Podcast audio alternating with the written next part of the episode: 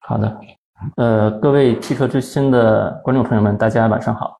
呃，我是来自呃建智机器人呃呃的潘一峰。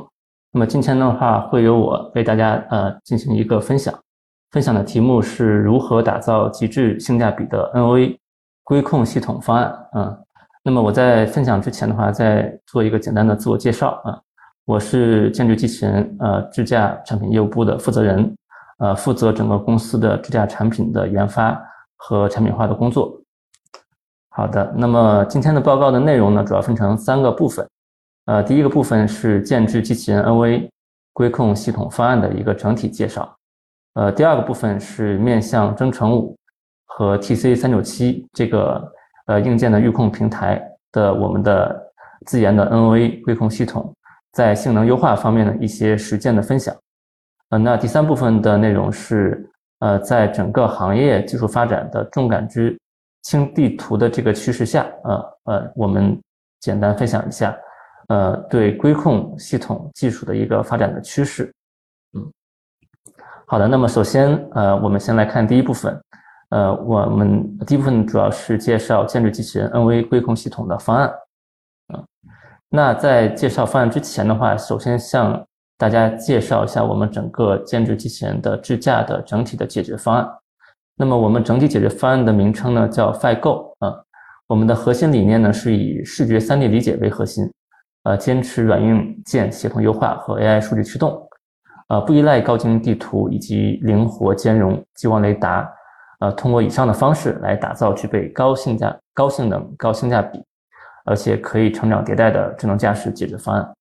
呃，我们整个的产品线啊，都是呃强视觉感知、轻地图模式的呃产品方案，呃，以呃希望通过这样的一个产品的呃方案，来用更合理的算力和更低的成本、传感器的配置来满足车企的多样化的需求。那么目前为止的话，我们整个产品线分成呃四款产品，分别是 FiGo Air、FiGo Pro、啊 FiGo by Pro 和 FiGo by Max，嗯。简单介绍一下这四个产四款产品的区别。啊，FiGo Air 的话，它定位是全速域的智能辅助驾驶的解决方案，啊，追求的是极致的性价比啊，呃，主要的传感器的配置是单视觉多雷达的这样的一个组合。那么它能够成呃，它能够呃满足的这个功能实现的功能，主要是像 ACC 还有这个呃 TJA 这样的呃辅助驾驶的功能，以及包括主动安全 AEB 这样的功能啊。那么它对算力的要求相对是最低的，呃呃，一般来说的话，算力平台的算力只要是呃不不用超过十 TOPS。那么第二个我们的产品呢是 FiGo Pro，那么这款产品的定位是呃满足高速领航辅助驾驶的一一样的这样的一个方案。那么它的呃特点呢是呃需呃是可以做到极极致的稳定性，呃高速的领航的功能，呃成呃。高速啊，还有封闭道路的高速领航功能，同时还能够去呃实现城区的路口通行的辅助，还有智能变道这样的一些功能。那么它的传感器的方案通常是呃前视加周视的啊环视的视觉，呃再配上若干颗毫米波雷达这样的一个传感器方案的组合。啊，它的算力平台的要求呢，通常是从三十二 TOPS 到一百 TOPS。那么另外两款产品呢？呃，分别它的名称里面大家都能看到是带 by，那 by 的意思呢，就是啊我们的前视双目的 stereo camera 的一个双目的视觉方案啊。那么这两款产品呢，都是在 by 呃 FiGo Pro 这款产品的基础之上加入了前视的双目啊，能够做到从城区从高速到城区的这个电脑点通行啊，领航辅助的功能。呃，因为有了双目的立体视觉的加持啊，它在一些典型的一些场景下，能够获得一个非常好的效果啊，比如说施工区域的处理，啊，非标障碍物的刹停避让，还有防加塞儿的处理，还有包括全场景的高精度的高性能的这个主动安全的能力啊，呃，那么今天呢，我们的这个分享其实主要是聚焦在第二款产品，就是 FiGo Pro 上啊，我们会分享我们在一个基于地平线购物平台的一个低算力的。计算平台上啊，我们呃研发的这个 FiGo Pro 的产品的当前的一个状态，嗯，呃，我们 Figo Pro 的这个产品刚才其实也有介绍啊，是它的这个整个功能的生效的 ODD 是高速 NOA，也就是说，在整个行车域从呃停车场到高速到城区到停车场这样的一个闭环的一个转场景下啊，它的覆盖的场景主要是高速这样的一个场景。那么它包括呃典型场景啊，包括上下匝道啊，包括一些高速路还有城市快速路的一个路网切换。呃，也包括这个路线上会出现的一些，比如说像慢速的呃前车慢速，然后主车自动超车，还有遇到施工区域的一个绕行啊避让，还有上下匝道这样的一些能力。那么这个表里面的话是列出了我们高速 NOA 功能的一个整体的一个列表啊，呃，整体的功能的话是分成呃两个等级啊，分别是低级功能是包含。智能巡航，还有智能限速系统、智能变道啊、智能避让、智能躲闪这样的一些能力。那第二级的话，其实就是有些细分的一些能力啊，在一级能力下啊。那么这里的话，时间的原因，我在在这里不做过多的赘述。好的，那么呃，第一部分的这个收尾，我们来看一下，我们去应对这个去啊实现这样的一个高速 NV 的方案，我们整体的这个规控系统。的一个整体的架构，那么这个里面的话，左边部分啊，我们是简一个简单的一个架构的示意图，呃，其实包含的是整个我们呃呃这个这个自动驾驶系统的各个主要的模块，那么其中感知、定位、高精地图还有全局规划啊，这些是作为我们呃规控系统的输入。那么我们规控系统主要是由三个部分组成啊，分别是预测模块、规划模块和控制模块。那么控制模块的输出会给到车辆的底盘去做一个具体控车动作的一个执行啊。那么今天我们主要的内容呢，其实是围绕着预测跟规划这两个部分啊。因为整体来说的话，控制模块相对技术上是比较成熟的，在高速场景下啊，技术是比较成熟。那么性能方面的话，也是已经满足了这个实际的一个量产的需要啊。我们会重点介绍预测和规划这两个模块啊，如何在相对的一个。呃，算力不高的一个平一个平台上面，我们做到一个极致的性价比。那说到预测和规划呢，其实呃，我们可以把它呃类比成人类驾驶员的大脑系统啊。那么像感感知、定位、高精地图，它可以类比成驾驶员的眼睛。那预测和规划呢，就是类比啊，我们可以把它等同看待于驾驶员的大脑。那么其实它对于整个 驾驶行为的一个安全性、舒适性还有智能性。实际上是起到了一个非常重要的一个作用。那么具体来说的话，预测模块它的作用是预测啊主车 周围可能对主车呃行驶有影响的这些动态障碍物，它未来的一个行进的意图和轨迹。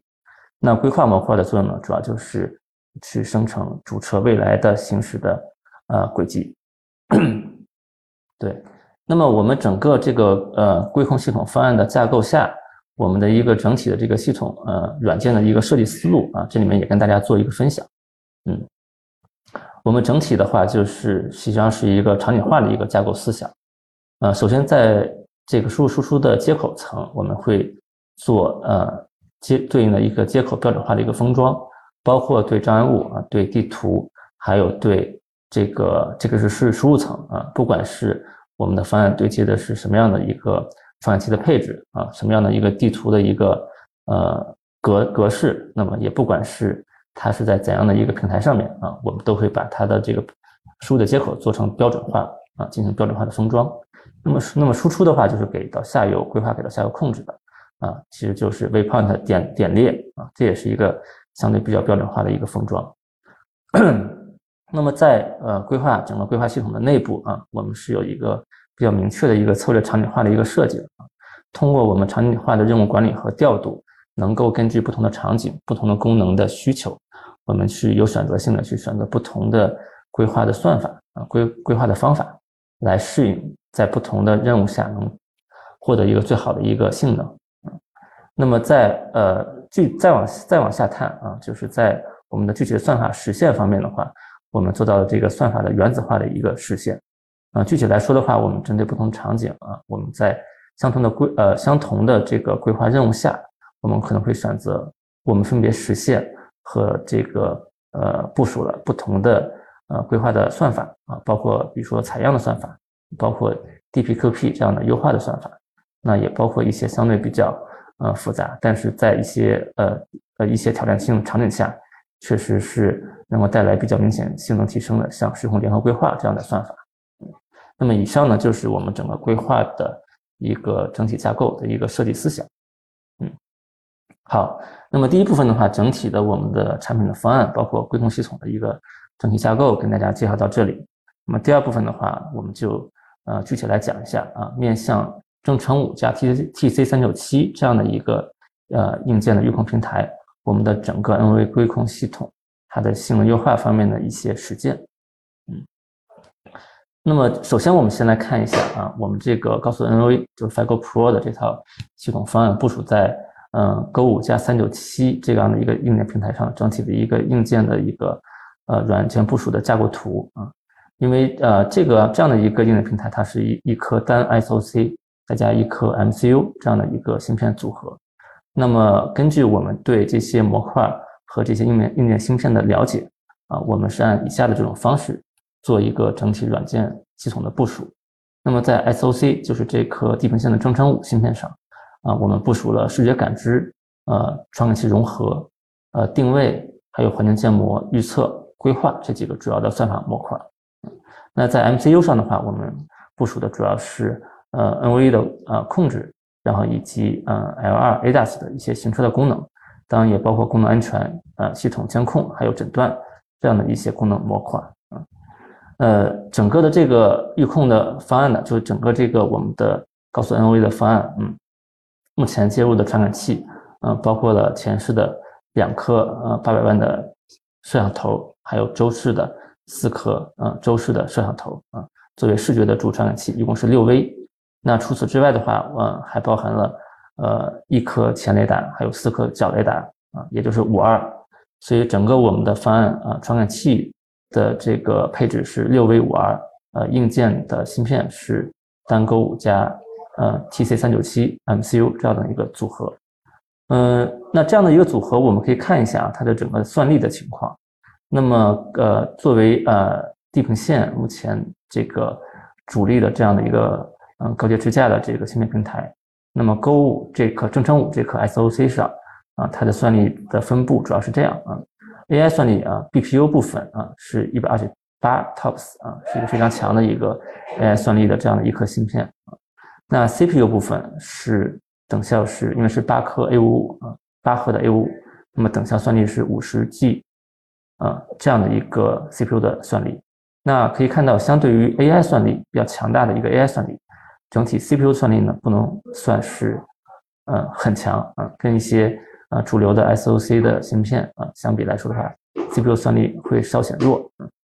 那么，呃，面对这样的一个算力的配置，那么我们下来下面来看一下，我们是如何把这个嗯 NV 的呃规控系统啊部署上去。那么，首先看一下，就是我们整体的这个 NV 的这个呃算法框架啊，主要是规控系统，主要是预测和规划两个部分。那为什么？就是因为整个规控的这个实现，其实呃方案还是比较多啊，尤其像一些通常像像一些简单的场景，可能有些方案就不需要设计的那么复杂。比如说预测，可能就不需要单独去有一个模块去做这个相对比较复杂的功能。那规划的话，可能也会用一些相对比较简单的一些轻量级的一些规划算法啊去实现。但是我们是认为啊，因为整个嗯，像 NOA 这样的一个功能，其实尤其是在即使是在高速这样的一个相对呃没有那么复杂的场景下，其实还是会呃遇到一些比较有挑战性的问题，包括一些呃交账的问题，包括一些跟动态账务交互的问题，像上下匝道啊，包括一些主动变道啊、导航变道，还有大车流下的这种汇入汇出啊，这些场景在高速上其实也并不鲜鲜见。那么如果想在用户体验方面，能够做到一个非常极极极致的一个效果，我们当然是希望我我们的算法都能够支撑，能够处理好刚才说的以上说的这些比较复杂的场景。嗯，因此的话，我们选择的这个方案还是一个呃能够去覆盖，就上限相对是比较高，能够去比较有效的去应对这些复杂场景的这样的一套方案，也就是我们的预测跟规划是呃呃会是这个会有独立的预测模块，然后同时我们我们的规划的算法也是一个基于呃优化的一个算法啊，能够比较好的去解决跟障碍物的这种交互的问题。但是呢，另外一个方面，相反的来看的话，呃，我们选择的这样的一个算法框架，虽然它的性能上限是更高啊，它可能能够如果在没有算力约束的情况下，它能够呃实现的功能和能够达达到的效果的上限潜力是很高的。但是呢，另外一个方面，整个它的这个计算代价也是比较大啊。那不像感知的一些任务啊，大多数现在都已经是。呃，用 AI 的算法去实现感知的任务。那地平线的购物的芯片上，强大的 AI 算力可以支持感知的任务。但是像预测，尤其是规划的这些算法，其实很多还是一些呃数学优化呀，还有一些 rule based 的一些呃策略的一些方方法。那这些方法的话，其实还是重 CPU 的方法。那如何将这些相对比较计呃 CPU 呃计算密集型的这些呃呃，方法或者说是算法，能够部署在芯片上，能够部署在购物上，也能够保保证一个比较好的性能。那么这个其实是我们在开发过程当中面对的一个最大的一个挑战。嗯，那具体来说的话，呃，从我们整个系统设计和架构的这个拆解上来看的话，呃，整个购物的芯片 CPU 的部分一共是八核啊，呃，考虑到我们 CPU 占用率不能打满。那么整个系统分别下来，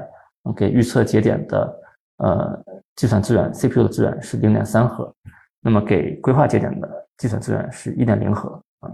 那么我们的其实第一个版本就是 NV 呃规控的第一个版本啊，当时开发完之后做了一个性能的摸底，当时的效果是怎样的呢？呃，预测部分的话是在零点三核这样的一个算力约束下，它的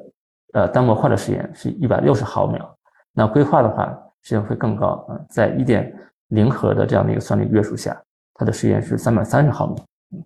那就是我们可以看到啊，就是因为整个系统自动驾驶系统对时延的要求是非常高，因为它是一个呃安全性要求极高的这样的一个应用啊，对时延的这个性能要求也是非常高。那么整个系统是我们的优化目标预测的话是预测加规划，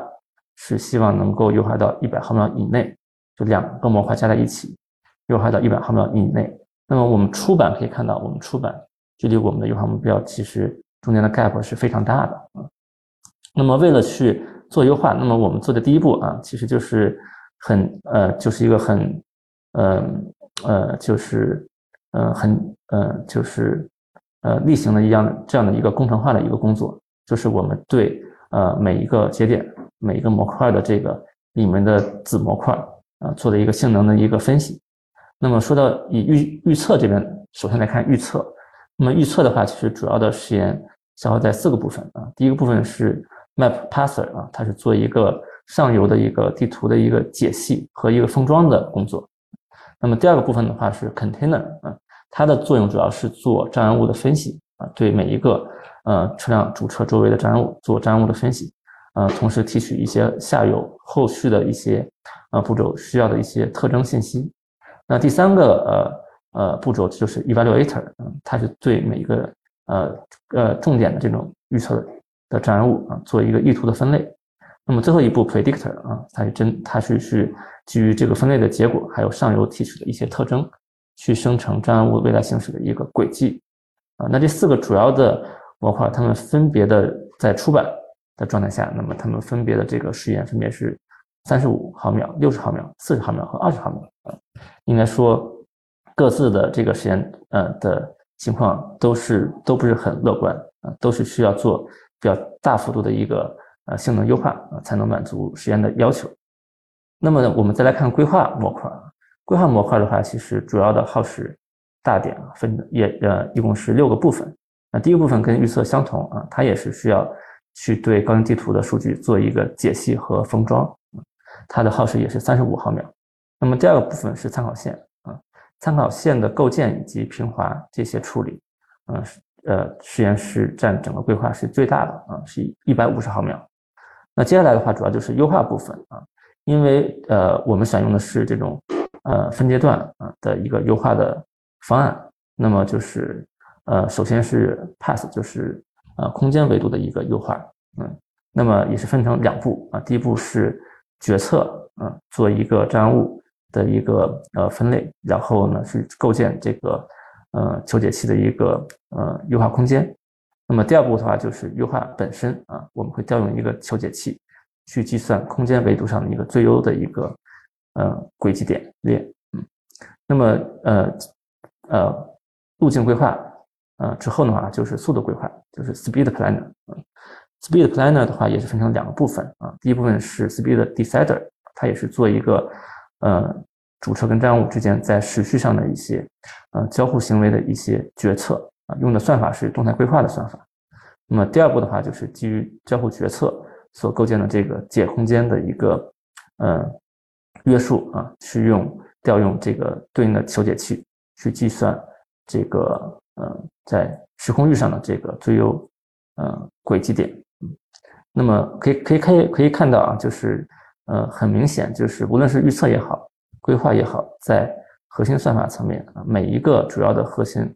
呃，步骤其实都有非常大的优化工作、优化量需要做。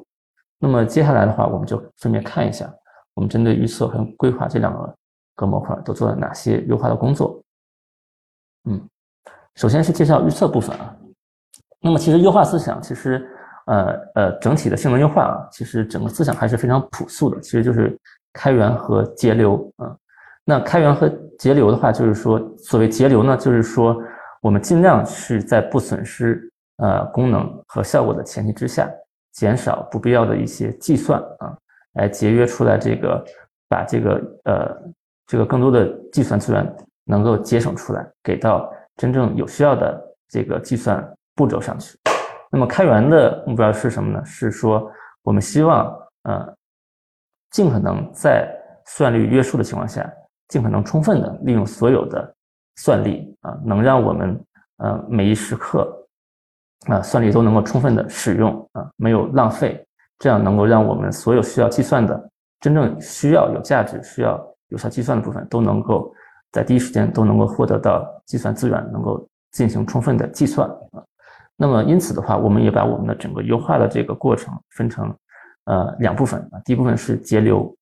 那么节流方面的话，我们先看。呃，第一步，呃，第一趴就是关于障碍物筛选方面啊，因为其实预测的这个实验性能开销很大程度上是跟障碍物的数量，就是整个需要过全流程的这些障碍物的数量是密切相关的。那么我们先看一下，是不是所有的周围的障碍物都需要去经过所有的流程？那答案答案肯定是显而易见，并不是。那么因此的话，我们去做了比较精细化的一些障障碍物的筛筛选啊，首先是我们会。呃呃，结合主车的这个行驶意图啊，比如说主车当前是呃直行的状态、左转状态还是右转的状态，嗯，那么基于主车的状态，我们对每一个障碍物按照横向和纵向两个维度做优先级的一个筛选。在横向这个维度上面的话，啊，比如说主车当前是直行的话，那么我们就会更关注主车当前和左右两个车道啊这三条车道上。障碍物啊，这这三条三条车道上的障碍物，应该是我们优先需要去关注的。那如果说主车是要左转的话，那么我们优先要关注的的呃要关注障碍物的这个车道就是主车当前当前车道、左侧车道、呃左一车道和左二车道，那么右侧也是以此类推。呃，这个是横向的一个障碍物的 ROI，就是关键区域的一个筛选。那么在纵向上的话，我们是由呃。两个判断的一个条件。那么，首先是我们会基于主车自车的车速，再乘以一个时间系数，来预估一个呃可能对主车当前和未来有影响的一个呃纵向的一个范围。那么，在主车的前前方，主要是看主车前方的这样的一个区域。那除此之外的话，我们也会呃观察看主车前方是否有已经有这个近距离已经有障碍物啊。那如果已经有障碍物的话，那其实这个障碍物。在前方的障碍物，其实对主车的影响，嗯，相对就是比较小了。那么我们在预测这个层面，也可以适当的忽略啊，这个相相隔的这些前方的这些车辆啊。那么基于横向跟纵向的这个 ROI 的一个划定，我们就可以去过滤到，呃，为数不少的这些就对主车驾驶行为没有没有影响的的障碍物。啊，这个是节节流的第一步。那么节流的第二步呢，是我们对地图构建的大小和和频率做了做了比较精细的优化啊。首先是我们是呃去调整了这个地图构建的大小啊，因为在呃其实我们会看到，因为原始的这个地图构建它的是呃会看主车呃前进前方两公里范围内的这样的一个区域，那肯定显而易见，就对于下游规划来说的话，其实两公里这个范围就是太长了啊。对于一个局部规划来说，一般来说，呃几百米这个范围是足够用的啊，所以我们会根据主车的车速，然后再加上一个预预设的一个 buffer，呃，来去重新去自行的去调节那地图构建的大小。那第二步的话就是调整地图构建的频率啊，因为通常情况下，我们一次构建这个呃地图的之后的话，这个地图因为呃我们这个整个预测这个节点它的呃运行频率是十赫兹啊，那么呃相邻呃相邻的这个一段时间内，其实车辆的行为在整个呃前后达到一百米的这个范围内，其实它那个前进的距离相对是比较短啊，所以说。完全没有必要每一帧都去构建地图啊！我们会根据这个地图的大小以及车辆的当前的速度，去自信的去调整地图构建的一个频率。那么这个是节流的第二步。那接着第三步呢？是我们会去调整特征构建的范围和表达的这种复杂度啊！因为我们也发现了，就整个整个 container 就障碍物分析和特征提取，其实是占整个预测模块耗时是最大的一部分。那么在呃这呃就是在这一部分的优化当中，首先我们会根据障碍物与主车的位置关系去简化针对每个障碍物的这种呃拓扑特征的这个构建。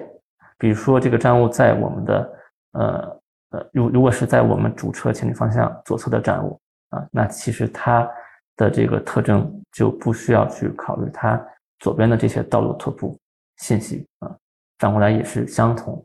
啊，通过这种方式啊，去呃对每个障碍物啊一些重点障碍物它的这个拓扑特征做一个简化。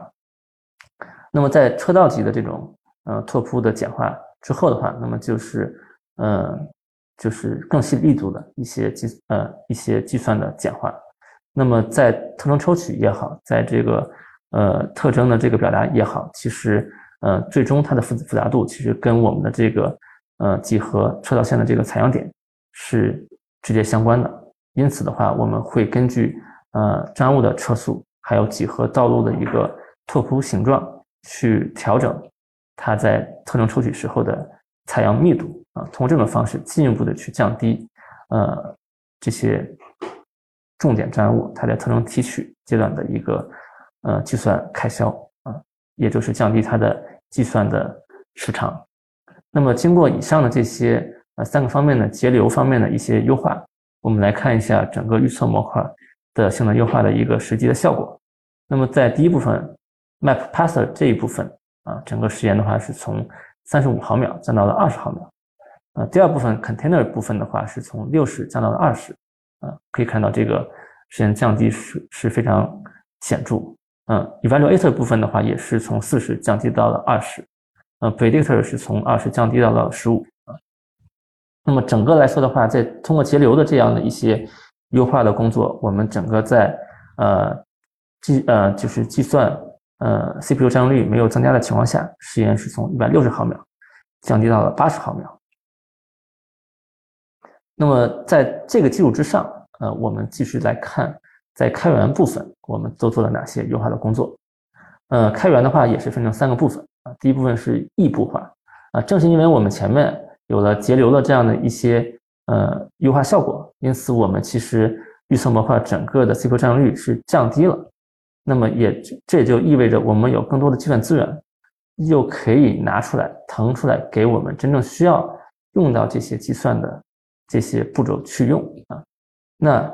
第一个呃可以做的事情就是异步化，就是我们会把比如说像呃地图的这个解析和构建这样的一个模块，因为它的这个过程跟其实跟下面的这些过程啊，并不是一个需要严格去这个顺序执行的这样的一个步骤啊，它是可以提前去预算出来，然后呃若干帧都可以保持呃，使用同样的一份地图表达啊，因此说它是一个可以去做异步化的这样的一个步骤。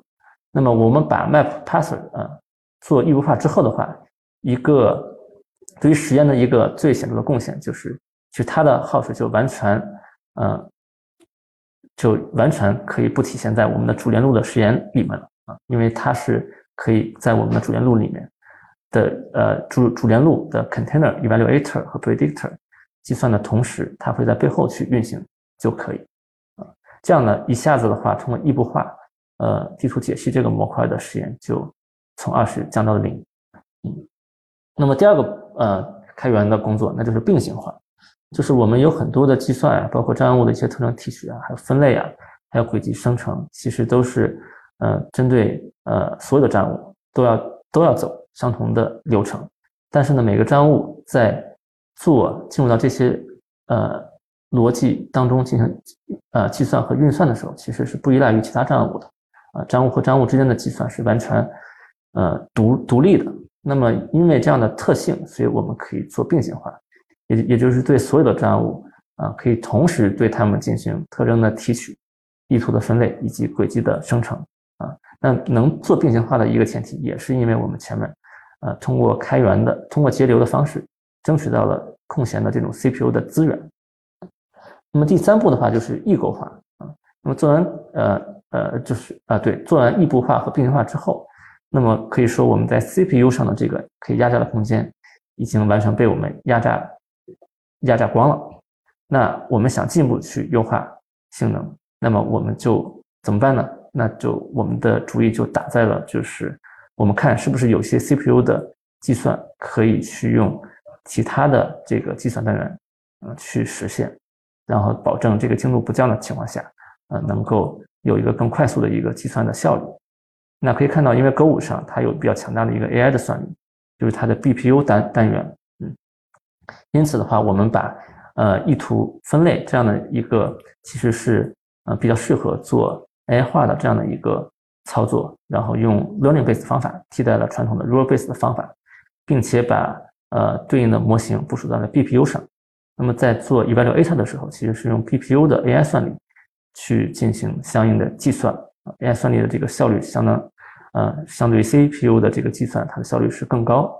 因此的话，通过这种方式也进一步的去提升了我们整个 evaluator 的这样的一个效率。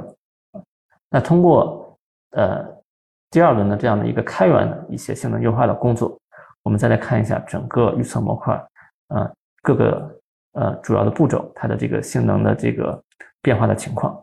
呃，刚才已经有讲到地图解析这个模块，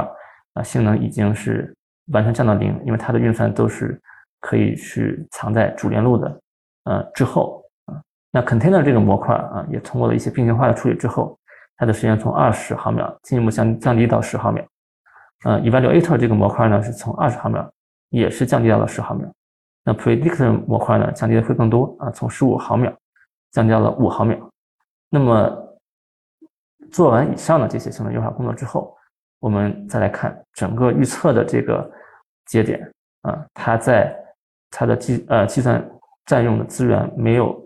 提升的情况下，同时在它的这个核心的 KPI 指标也没有下降的情况下。它的时延是从最初的一百六十毫秒降到了三十毫毫秒啊，这个三十毫秒的预测啊，已经是完全可以满足我们整个啊系统部署在时延方面的一个要求。好的，那么讲完预测的部分的话，接下来我们再来看一下规划的部分。呃，同样啊，规划的这个性能的优化工作，我们的思路思想还是相同的啊，还是用开源节流的这样的一套方法论。去做对应的一些工程性能的优化。那回到这个节流部分，我们来看一下规划的节流，嗯，大概都经历过了哪些的步骤啊？嗯，规划的节流的话，我们是集中在四个方面。首先是参考线方面，呃，因为前面也有讲到，参考线的计算是在我们出版上是整个规划呃系统当中最耗时的一个步骤。那么首先我们是对参考线的计算做了非常充分的一些优化工作，包括参考线的自身的降频。啊，也是说，我们根据主车的速度啊，呃，去调整参考线的这个构建的这个长度啊，能够减少相应的一些计算量。第二个呃工作就是参考线的平滑降采样，就是在构建参考线的时候，我们从地图选取的这个采样点啊，我们会有呃，就是根据根据主车的状态和道路拓扑的情况去做一个抽样的一个动作啊，降低进一步降低整个呃求解的一个计算复杂度啊。第三个部分的话就是参考线构建算法的优化。那么之前的话，最开始整个参考线构建算法，我们用的是相对比较算计算复杂度比较高的二二次二次规划的这个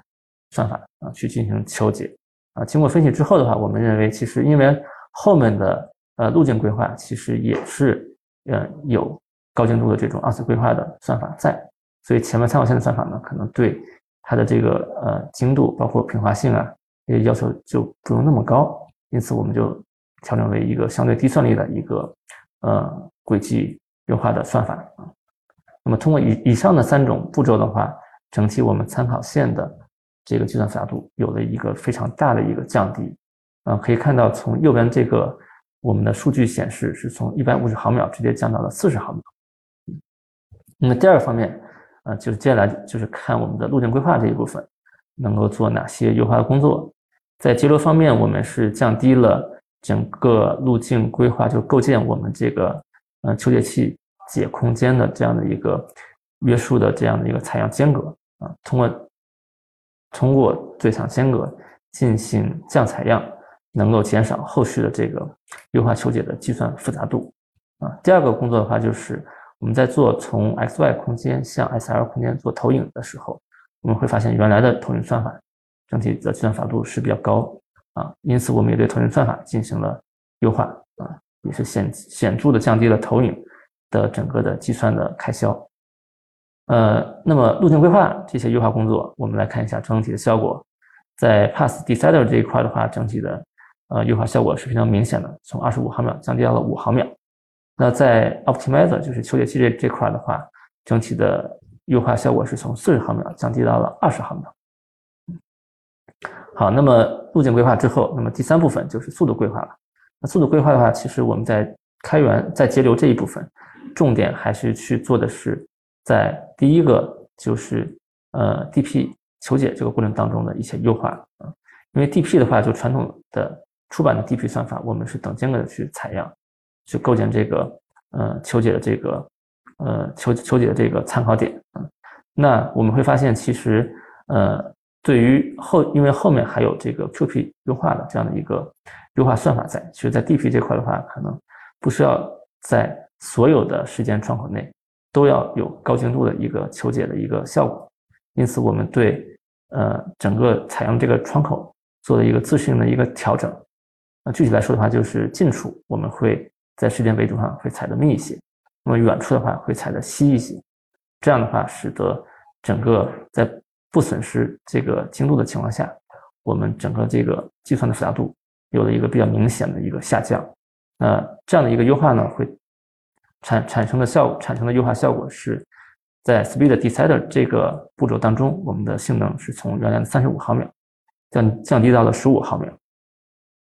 好，那么最后的一个节流的手段，其实跟预测是相同的，就是把我们前面这个地图解析和构建的这样的一个步骤。嗯，做了这个异步化的一个处理啊，就把它藏在了这个主主链路的这个后面，这样它的实验就是不会影响到我们整个规划的这个主链路的实验。那么这一块的一个效果，同样也是使得我们整个地图解析的实验，从在主链路里面从三十五毫秒降低到了零毫秒。那之后的话，就是我们再来看一下这个介绍完啊规针对规划的这个。呃，节流的这些优化手段之后，再来看一下开源方面，我我们都做了哪些工作？呃，第一步，呃，第一个方面还是仍然是异步化。那么，针对规划系统的异步化，我们主要是围绕参参考线这样的一个构建这样的一个步骤去进行的。因为其实跟地图的构建类似啊，其实参考线的构建，其实对于后面的构呃路径规划和速度规划，其实也不是每帧都必须做的。如果我们提前构建好了一个相对比较长的参考线，那么其实后面可以连续多帧都可以重复使用这样的一些参考线的数数据啊，不需要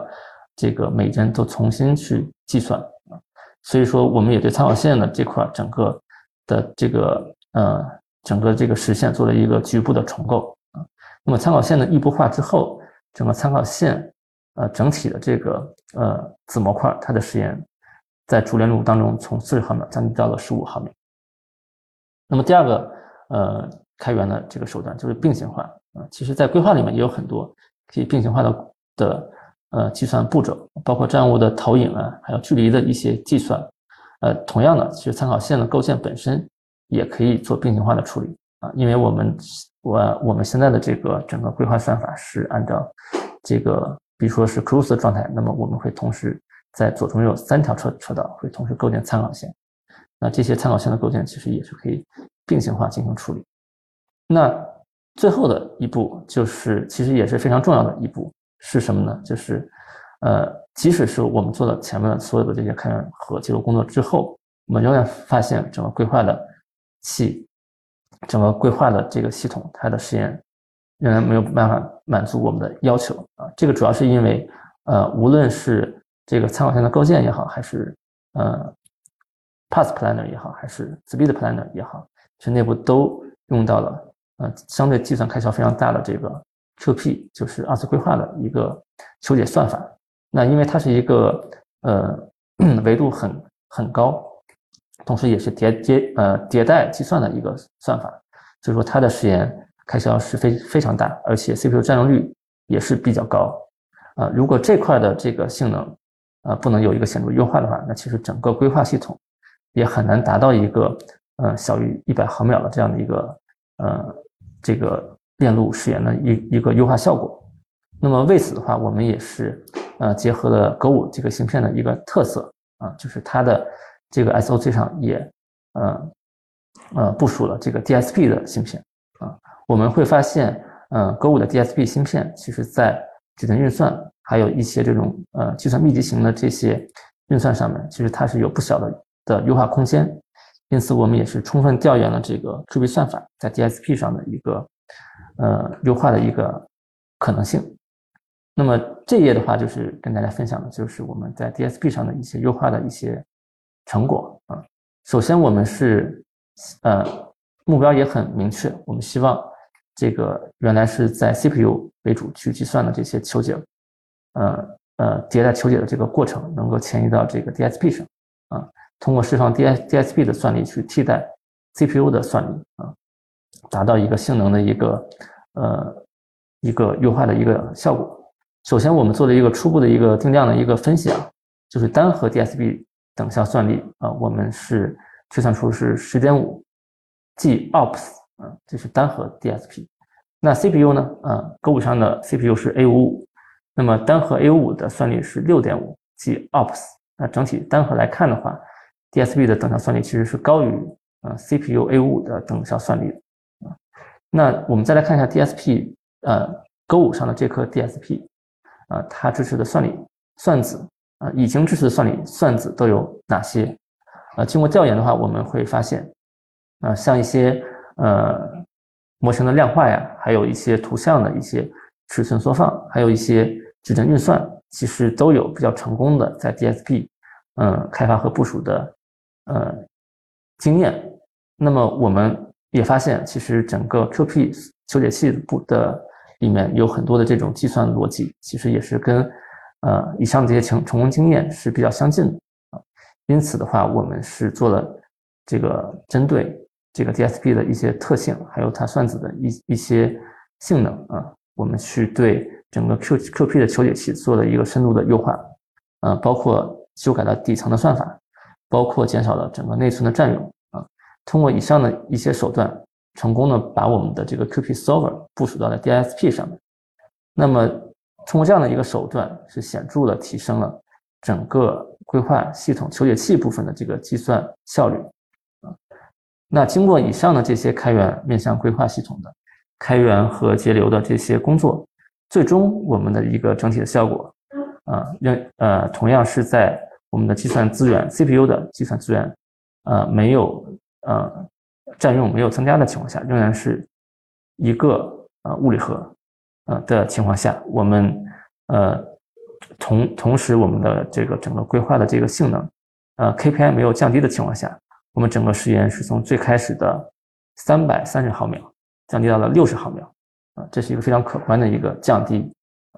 那么基于以上的，呃，从预测到规划，我们整个的这个呃性能优化的一系列的工作，那么整个我们的预测规划合在一起的这个大的规控模块，在勾五上的运行的时延，呃，控制在了一百毫秒以内。啊，也是成功实现了一个十赫兹的一个运行的一个频率啊，这样的话就是非常呃能够非常好的去支撑整个系统的一个运行的效果。好的，那么我们来看一下，就是我们这套现在部署在嗯 Go 五加三九七上的这套方案，在实际的这种嗯高速道路场景下的一个实车的效果。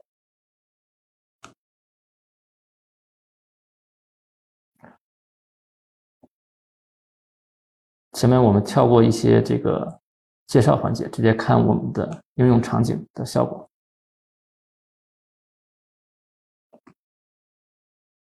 对，第一个场景是进匝道，这个是高速 NV 的一个，就是一个典型的场景。嗯，从辅路进入主路，然后包括从这个呃最右右侧车道向中间车道变道。啊，第二个典型场景是自主的超车变道，就前方车就本主车车道前方有慢车，让主车变道加速超过。嗯，第三个典型场景是大曲率的弯道，可以看到整个的这个行驶的居中性和平稳性都是非常不错的。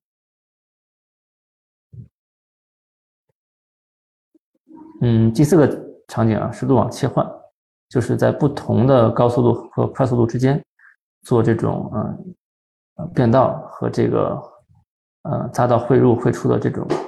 动作，嗯，可以看到就是整体的这个在有曲率的这种上下匝道的时候，有曲率有坡度的情况下，整个的居中性和流畅性，那这个是这是另外一个连续匝道变换的一个场景啊。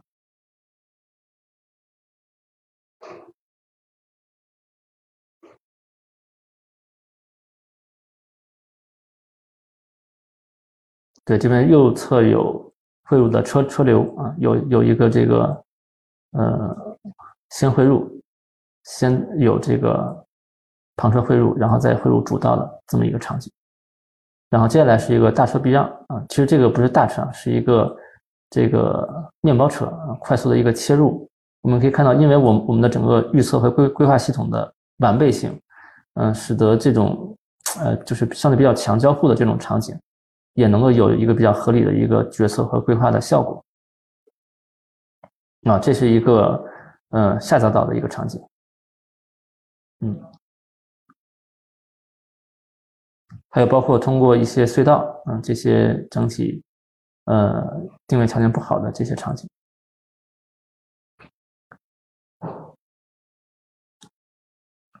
好的，那么。呃，看完这个视频的话，我相信大家应该对我们整个这个在 Go 五和三九七这个平台上部署的这个规控系统的实际的 NV 的这个实际的这个效果，应该有一个相对比较直观的认识。呃，应该可以这么说，就是其实在这样的一个低低算力平台上去部署一个相对比较计算复杂度比较高的一个规控系统，整体挑战还是非常大的。那么我们也是经过了非常多的这种呃调研和做了非常。大量的这种调研和分析工作，最终摸索出了一套呃行之有效的结合我们的 Go 五的芯片啊，比较行行之有效的这套呃工程优化的这个方案，而且确实整个优化的效果还是非常理想啊，整个的这个规控系统的时延和频率都能够达到一个接近呃能够达到一个满足实时性的一个要求。好，那么以上呢就是第二部分啊，我们介绍一下在 Go 五和三六七这个平台上，我们整体的一个性能优化的一些实践经验。那么第第三部分的话，其实是想谈一下就是未来的一个规控系呃系统技术的一个发展趋势。那么这个发展趋势有一个出发点啊，就是在重感知轻地图的这样的一个技术的呃路径下。那么首先我们先来谈一下为什么是要提重感知轻地图啊，它的必要性。呃，传统的这种就是支架方案啊，比如说高速啊、城区的这种啊点到点通行啊，通常的话都是依赖于高精地图。但是在实践当中的话，我们也发现了高精地图使用当中也是有一些各种各样的问题啊。呃，其中其中主要的问题呢分成四个方面。那第一个问题就是结合高精地图的全局定位。它的精度精度不予保证，比如说在长隧道、还有立交桥这些场景下，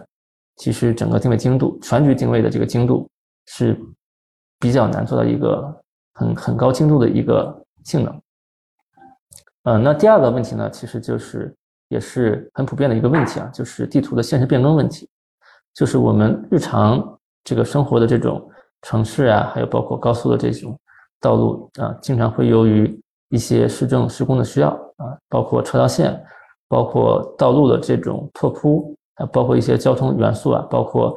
交通灯啊，还有标标识牌这些信息啊，都有可能会发生变化。那么，因为地图是离线制制作，那么当我们的这个道路这些元素发生变化的时候，地图不能，呃，无法保无法保证实时的更新，因此在使用地图的时候就会出现。嗯，高精地图的信息跟真实的路面的信息不一致的情况。嗯，第三个方面的话就是制作精度，因为本身地图制作的话，它呃由于工艺的一些呃呃因素的影影响啊，它本身会出现一定的误差啊，有的时候误差大的时候会达到二十公分。那第三个方面呢，呃，最后一个方面就是成本了，因为如果说我们想在以上三个方面去提升。地图的整体的性能，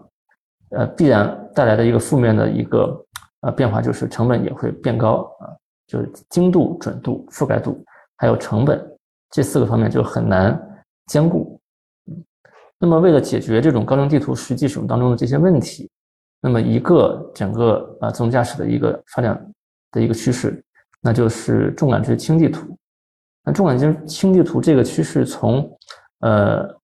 本质上来想的话，其实也是蛮符合第一性原理啊，就是因为人类，呃，去作为司机去进行驾驶动作的时候，其实也，啊，它是没有一个呃鲜艳的一个高高精地图作为参考的啊，基本上是实时观察路面，再结合一些导航信息，就能够比较好的完成驾驶的呃动作。那么重感知轻地图整体的方案是呃不用高精度高精度地地图。那么在定位和地图方面的话，是用的米级的定位加上道路拓扑的一个导航地图啊，然后呢，呃，以及车端感知生成的在线的高精地图，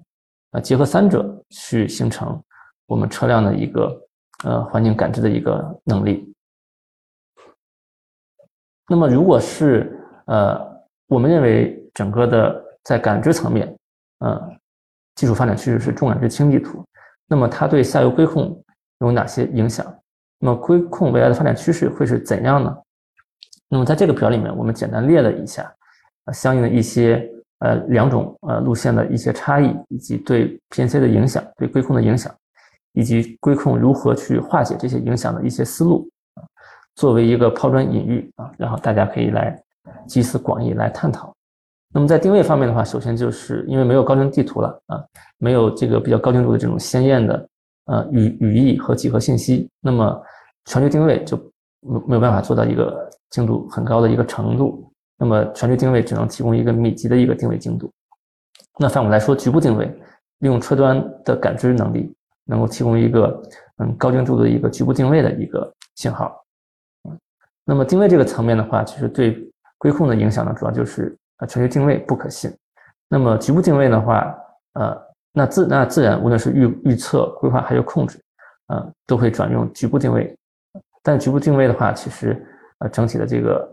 包括它的这个精度，还有针尖的稳定性，那么对于呃这三个模块或多或少都会有一些影响。那么去消除这样的一个影响的话，呃，一个可行的方案就是说，我们需要去充分的去考虑。呃，在做预测呀、规划这些任务的时候，实时估计的时候，需要用到局部的位资做针尖的补偿，然后然后通过这种方式来克服局部定位针尖可能跳变呀、不连续啊这些问题的影响。那么第二个方面，就更重要的一个方面就是地图方面啊。那轻图的方案啊，无论是重图还是轻图方案，我们首先呢需要去地图的元素表征方、表达方面需要有一个一致性的一个要求啊。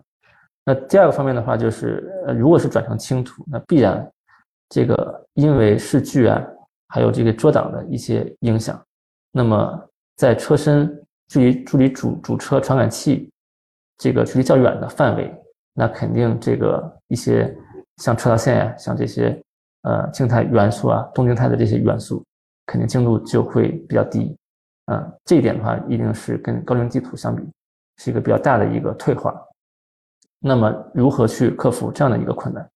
可能是摆在我们下游规控面前的一个非常呃有挑战性的一个问题。那怎么去解决这个问题呢？嗯，我们我们我们是觉得。那需要去对整个规控系统做一个比较大范围的一个升级啊，分成三个方面啊。第一个方面的话，就是说，如果说仅仅是一些针尖的不连续，或者说是一些这种精度方面的一些呃些微的一些退化，那么我我们可能可以通过对预测啊、规划、控制这些系统做一些精精细化的调参啊，去适配定位和地图的这这些呃相对微弱的一些性能的退化。那么第二个方面，那第二个方面的话，是从产品设计的角度，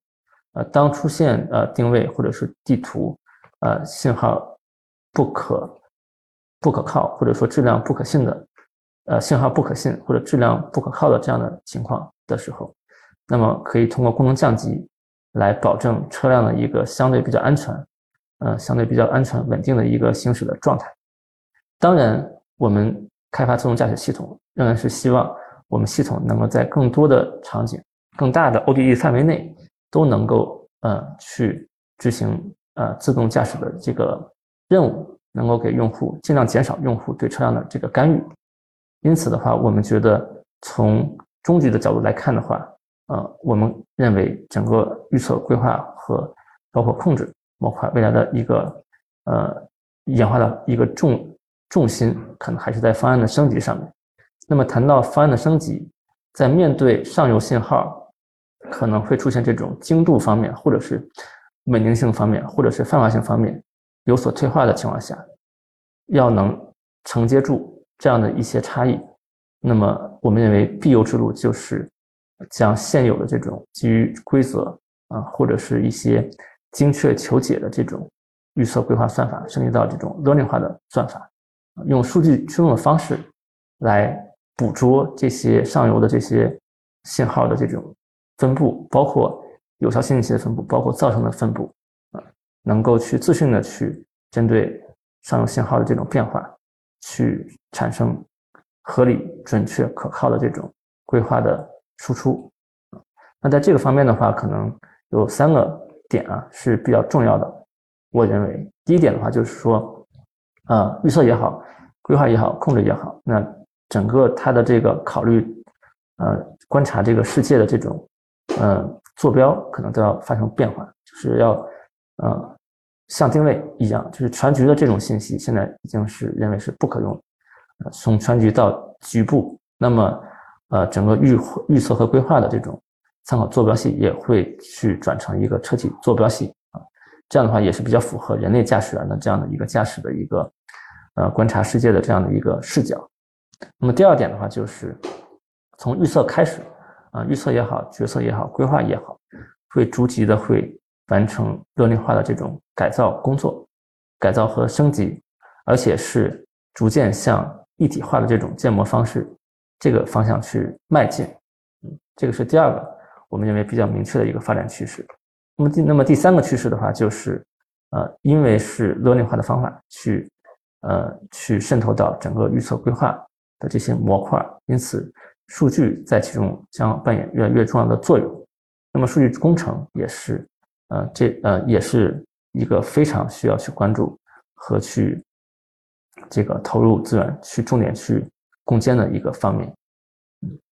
那么这里面的话，我们接下来就简单讲一下我们的一些初步的思路啊，呃，因为我们是要做产品，而不是做一个纯粹的研究性的一个工作，所以我们既要考虑这个方案的可行性和这个潜力，同时也要考虑它的可落地性。那么在规控的逻辑化的这个方面的话，我们首先会，呃，采用的是一个局部逻辑化的一个方案，也就是把我们的这个整个呃规控系统啊前端的呃预测跟决策这样的一些功能，用多点的方法去进行一个升级和替换。那么后端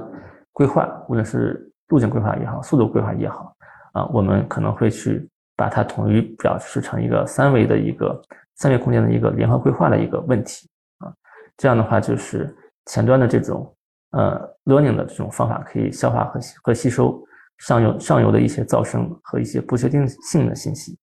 那么为下游的这种呃精确求解的这个规划提供一个。比较完备可靠的一些启发项，或者是一些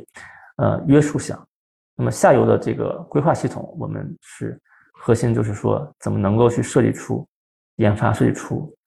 更高效，然后呃更精确啊求解的这种效率更高的这种优化算法。那么第二个阶段就是端到端啊，就是从我们的这个分布式的这种热链化啊，逐渐会走向端到端的热链化。那么这一页里里面的话，跟大家分享的是，呃，就是现在业界也是非常的学，尤其是学界啊，非常的火热的，就是端到端的这种，呃，模型建模的这种方案。那可以看到，在一些公开的数据集上，啊，像 Kala 的这种数据集上，核核心的指标 DS 的指标从，呃，一九年的八点九四，已经快速的飞跃提升到最近的这个将近八十。啊，可以看到整个端到端的这个方法的升级和迭代速度是非常快的。那么也可以预见，未来中局自动驾驶的这种系统一定会逐渐去进入到端到端的这样的一个建模的方方式上去。那么最后的话就是想说，呃，回到这个 AI 的这个系统方法论上。那么，呃，算法我们会用逻辑化的方法，从局部到端端到端啊，去这样的一个路径。那么无论是怎样的一个。选择怎样的一个算法，其实背后都依赖于一套比较完备的一套数据闭环的呃方法论，能够高效的去支撑我们算法的这个升级以及这个效果的迭代。那么再说再说回来，说到规控系统，那么规控系统相对于呃感知的一些任务啊，规控的任务，它有它的一些特殊性。那么这个里面我们稍微列举了一下，就是。如果我我们看传统的这种感知的数据闭环，从数据的采集、标注、训练、评测到部署上线，然后上线之后，bad case 回收，再补充到数据集，再重复这样的一个闭环过程啊，这是一个已经被验验证过是行之有效的一个面向感知任务的数据闭环。那但是针对规控任务的话，它有一些跟感知不一样的一些点啊，呃，我们认为主要的一些点就在于，首先是。整个规控的难样本其实是比较难获得的，就是呃路上其实你很难去呃获得这种，比如说这种安全安全风险很高的这种场景，这种场景是你不可能去通过人工呃很自由的去采集的方式就能够呃获得这样的这种困难样本。那么第二个问题的话就是整个规控系统它是一个闭环，呃是一个持续的一个任务，规控实际上是一个时持续的任务。它需要看，呃，就是从我们做决策到做规划，一直到这个车辆完成一个呃完整的一个动作，这中间是一个持续的过程。那么需要当前的这样一个决策或者是规划的结果，其实是会影响到未来，呃，某未来一个时间内，未来的某一时刻车辆的一个行为啊，所以它不是一个呃即刻就能够看出。这个效果的这样的一个任务，那么第第三个的方面的话，就是呃，其实整个规划系统它毕竟是在整个自动驾驶整个自动驾驶系统它是其中的一个环节，那么它训练的好坏，也许它单个的这个指标会好，但是可能部署在整个系统当中，包括上游的这个呃感知是否能够适配的好，包括车辆的底底盘呀这些线控。执行机构是否能够执行的好，这些都是息息相关的，最终形成一体才能够成为才才能够去获得一个整体最优的一个效果啊。那么以上这些方面的话，都是呃规控任务相对于感知任务的一些差异化的点。那么去如何去在数据闭环当中去解决这解决这些差异化的点啊？我们认为一个核心的一个要素就是要引入仿真，就将仿真引入我们的整个闭环系统当中。那仿真在整个闭环系统当中，它作用是哪些呢？其实分成以下的这几个方面啊。第一个是在场景数据生成方面，那么我们可以在仿真系统构造在真实呃道路上不易去呃采集到的一些困难样本啊，这个是第一点。那第二点的话，就是仿真系统其实是一个非常好的一个呃标注系统啊，就我们可以依托于仿真系统对我们的规划的这些样本。规控的任务的训练样本做自动化的标记，以及做一些人工的辅助标标定啊，这个是一个非常好的一个呃数据标注的一个方式。另外的话就是说，呃，在仿真系统当中，我们会打通从数据到标注到训练到评测整样的整个的一个闭闭环。那这个闭环过程当中的话，其实因为我们是可以把整个软件部署在仿仿真系统当中，然后仿真系统可以。完全闭环的模拟，呃，车辆，呃，我们想让车辆去实验的任何的这种场景片段啊，这样我们就可以观测一个完整的一个驾驶过程下，啊，每一帧的这种决策和规划是否正确，也能够通过这种方式去非常快速高效的去做这个样本的标注啊，这个是以上的话，其实就是仿真系统呢在整个规划模块迭代的一个价值啊。那么，所以因此，我们认为啊，面向整个自动驾驶系统的数据闭环的系统当中，仿真一定会起到一个非常重要的重要的作用啊，这也将是决定未来整个自动驾驶系统真正效果的一个非常重要的一个核心要素点。OK，那么以上的话呢，就是第三部分啊，我们结合。重感知清理图的这样的一个技术思路，跟大家分享了一下我们在整个规控系统未来的这个技术研发迭代演进的一些思考，包括算法层面的，也包括一些数据驱动方法论层面。那么啊，OK，那么这个我们整个的今天的这个想跟大家分享的这个三部分内容，那么已经呃完全的介绍完了啊，也非常感谢大家的一个。参与啊，有看一下大家有没有什么问题？线上的这个观众朋友们。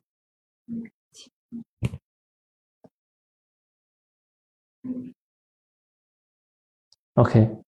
呃，因为我看一下我的可能报告时间相对有点长啊，然后对那个可能不知道后面还有多少时间能够留给我跟这个观众朋友们做一个交流，呃，那我就从这个提问里面按照先后顺序。呃，去做一个呃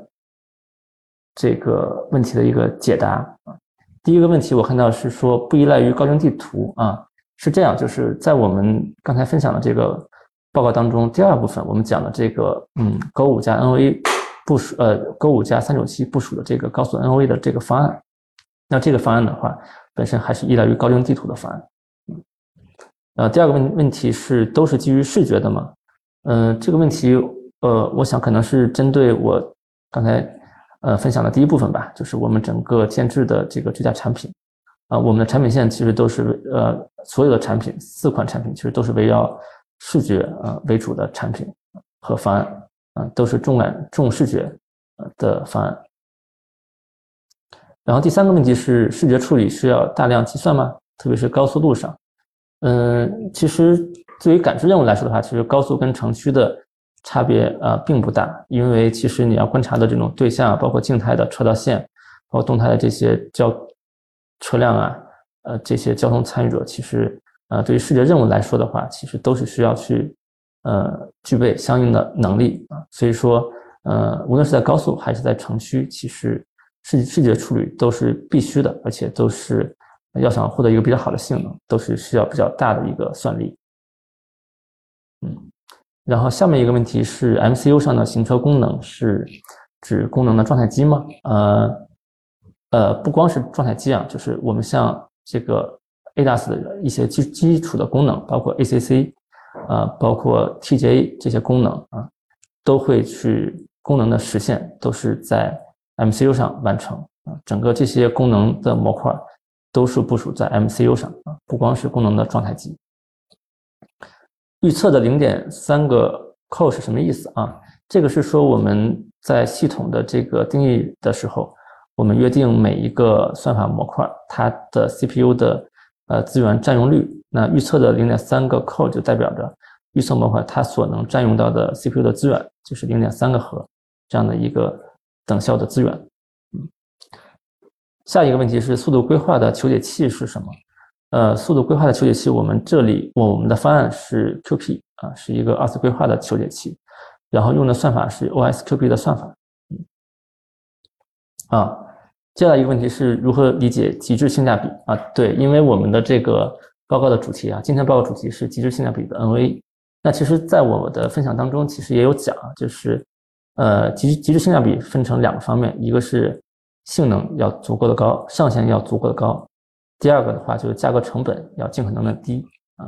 那具体来说的话，像呃地平线的 Go 加再再加上这个呃英飞凌的 TC 三九七这样的一个 S 呃，S O S O C 和 MCU 的组合啊，我们认为去实现一个比较高性能的一个高速 NOA 的功能，我们认为是满足了这个极致性价比的要求。因此说，我们认为这样的一个方案应该是一个。呃，具有极致性性呃极致性价比的一个方案。第八点是呃不应呃不应该是增大采样问采样间隔吗？哦，问题跳的有点多啊，稍等一下，不应该是增大采样间隔吗？这样可以减少采样点的数量啊。对，可能是我刚才不太清楚啊，是不是我刚才口口误啊？就是刚才在介绍呃一些特征构建啊，包括一些参考线构建的时候，其实做的这些。节流的一些优化，其实都是加大增大采样间隔，然后降低采样的频频率啊。对，呃，下面一个问题是，横纵向规划是分开的吗？为什么没有采用当前较热门的时空联合规划啊？这个主要还是因为我们的整个呃芯片算力吧，就是因为呃呃时空联合规划它毕竟是个三维规划，它比两个二维规划的计算复杂度。理论上要高一个数量级啊，我们的这个算力，当前的这个呃硬件平台的算力啊，应该是不不支持这么高复杂度的这个呃优化算法的部署啊，所以我们没有采用。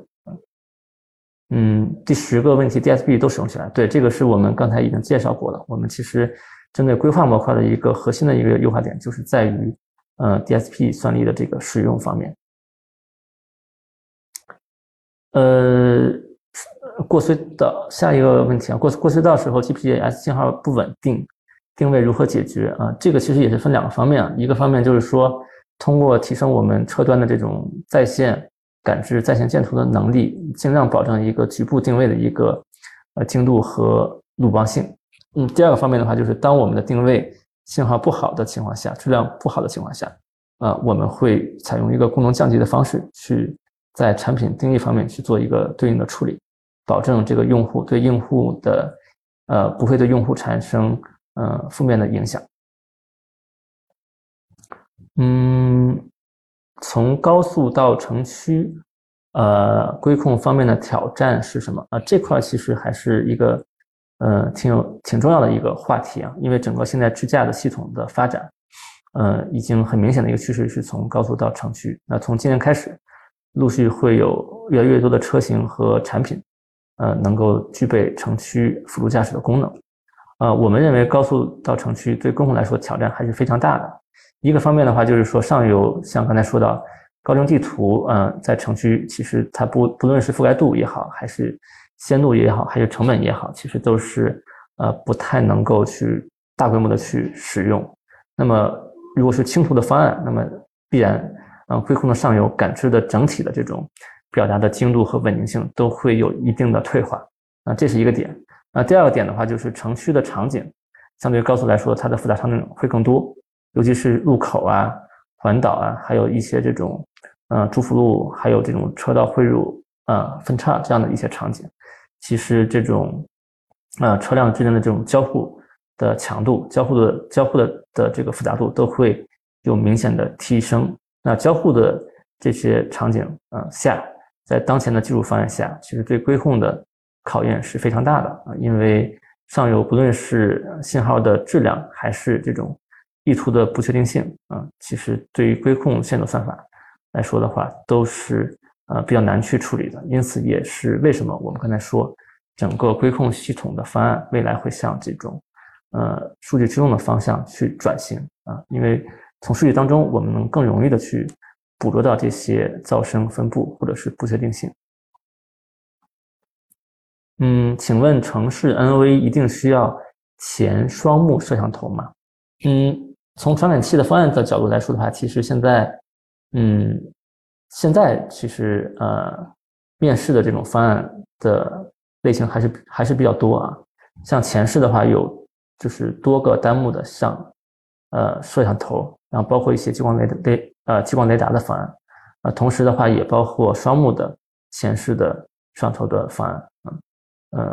呃，但是无论怎么样，我们认为是，呃，支架系统一定是视觉，呃的传感器，一定会起到一个主要的一个作用，会作为主传感器。那么前向的话，又是整个车辆行驶其实最应该被关注的一个方向。因此，我们认为前向部署多颗摄像头，呃，不论是多颗单目还是这种呃双目立体摄像头啊，其实都是非常必要的。呃，接下来是，请问，呃，征程五的 NPU 利用率能达到多少啊？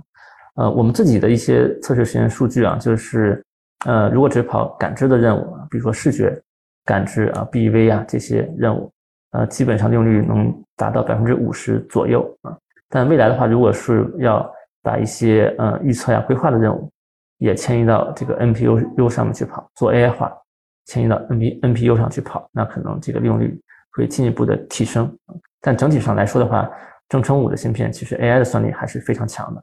其实也是对于 AI 的一些方法也是更加友好的。嗯，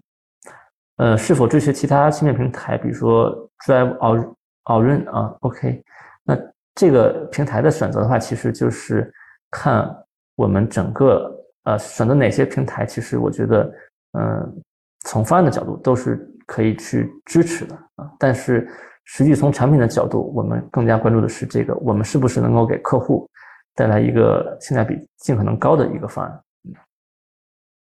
嗯，QP Server 完全用 DSP 实现了吗？啊，对，这个刚才材料里面也有讲到啊，这块是我们在规控方面优化的一个非常重要的一个工作。嗯。Go 五在 NOA 使用中，CPU 够用吗？如何优化算法？呃，其实我刚才讲的第二部分，尤其是第二部分，其实，呃呃，都是围绕着这样的一个主题去讲，就是怎么去针对 Go 五这样的一个 CPU 的算力相对不是那么充裕的这样的一个呃芯片平台去优化规控的算法，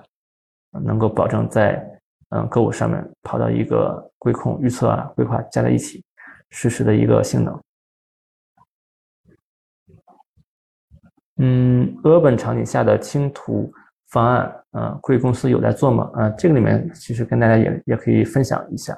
就是我们现在建制的话，现在是整个从呃软软件算法来说的话，从感知到规控是全站自研。那从我们的产品的布局上来看，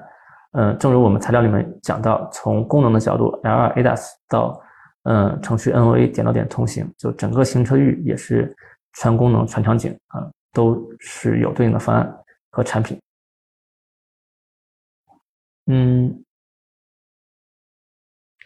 您啊，如果是使用普通标经地图或者是 ADAS 地图，模型的预测性会提高吗？或者说有什么缺点？呃，对，这个就是刚才说的，就是如果说是呃高精地图重感重感知轻地图的方案，那么必然的话，地图方面。呃，会用到标经地图啊，或者说导航地图。嗯，ADAS 地图这块的话，其实业界现在也有一些探索啊。呃，我们各我们也会持续去关注啊 ADAS 地图的一个情况。呃，整体来说的话，地图的整体的精度呃下降之后的话，对于整体嗯规控上游感知的这个输出的这个信号质量，啊呃是会有一些影响啊。所以说，对于规控的要求也会。正如刚才的这个分享当中所讲到对于规控的要求也会呃会是一个更高的一个要求。呃一个问题算力预测的时候是怎么去评估模型大小精度和芯片匹配的？啊这个其实刚才我们有在嗯讲这个嗯求解器在 dsp 上的部署的时候稍微提到了一下就是我们会去根据芯片的这个 spec，就是它的这个功能呃定义去呃有一个定量的一个。分分析啊，就是去有一个它的这个，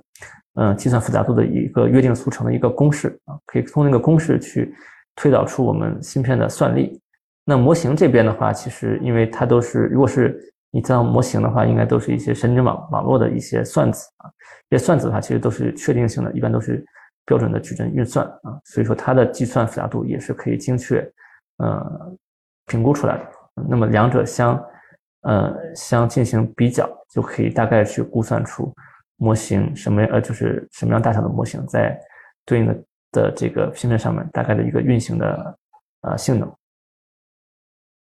啊，地图解析为啥延时为零啊？这个延时为零，并不是说它解解析本身不花时间，而是说在整个这个呃系统运转的过程当中，其实主链路啊，无论是预测也好，规划也好，主主链路是呃。不需要等到每一帧都要等到重新去对地图做解做解解析啊，就一次性我们可以把地图呃，就是未来一一个比较大范围的一个区域的地图数据啊完成解析，然后存存储在我们的内存当中，然后后面每一帧基本上就是去访问我们预先算好的这个内存里面的这个地图数据信息就可以了。因此，在整个端到端的链路里面，其实大多数时间。地图解析是不占用这个计算的这个时间。嗯，SLAM 用了 VSLAM 和 S 呃和 LSLAM 啊，因为我们的方案是视觉啊为主的一个方案，所以其实在我们的建制的这个产品方案当中，其实是 VSLAM 的技术，也就是说是视觉的呃 SLAM 技术啊，来作为整个 SLAM 在线建图。的一个基础的一个方案。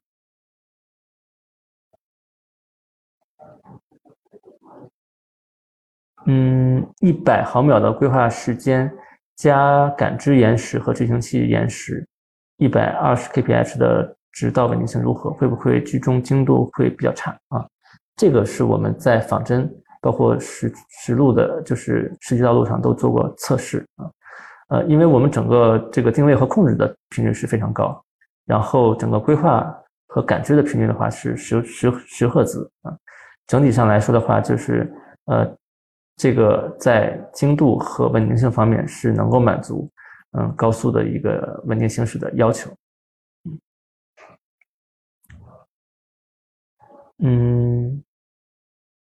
那最后一个问题吧，最后一个问题是呃行为一体方案嘛？泊车借用行车的周式摄像头。啊，今天我介绍的方案，高速 NV 的方案啊，主要是行车的方案啊。那么在 Go 五和三和三九七这个平台上面，其实是可以同时部署行车跟泊车的对应的算法模块啊。当然的话，因为算力的影响，可能这两个模块不能所有的功能同时开启啊，可能是一个分时复用的这样的一个具体的一个调度策略，